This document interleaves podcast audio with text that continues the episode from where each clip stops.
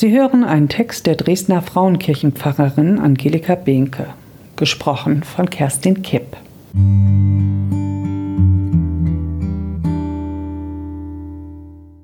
Die Böses plagen, haben Trug im Herzen, aber die zum Frieden raten, haben Freude. Sprüche 12, Vers 20. Sind Sie zufrieden? So werden Politiker nach der Wahl gefragt.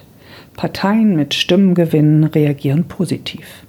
Ja, wir sind mit dem Ergebnis zufrieden. Zufrieden sein. Damit stehen Gewählte aber in der Gefahr, sich auf dem Ergebnis auszuruhen. Doch ich wünsche mir, dass aus dem Wir sind zufrieden ein Engagement wird, das die Menschen zufrieden bringt. Ich wünsche mir Entscheidungen, die zu mehr Frieden und Gerechtigkeit in der Gesellschaft führen. Darin müssen sich die Gewählten bewähren. Trägt ihr Handeln zu innerem und äußerem Frieden bei?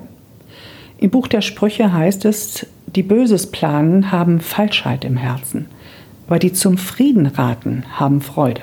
Es wirkt also auf die Friedensstifter zurück. Sie werden Freude haben. Jesus zeichnet diese Menschen noch höher aus. Er sagt, selig sind die Frieden stiften, denn sie werden Gottes Kinder heißen.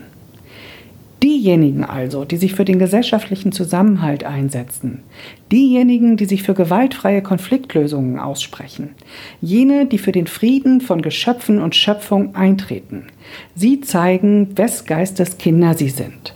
Gottes Kinder, aufgewachsen in seiner Liebe. Der Geist des himmlischen Vaters treibt sie, sein Wort ist Richtschnur.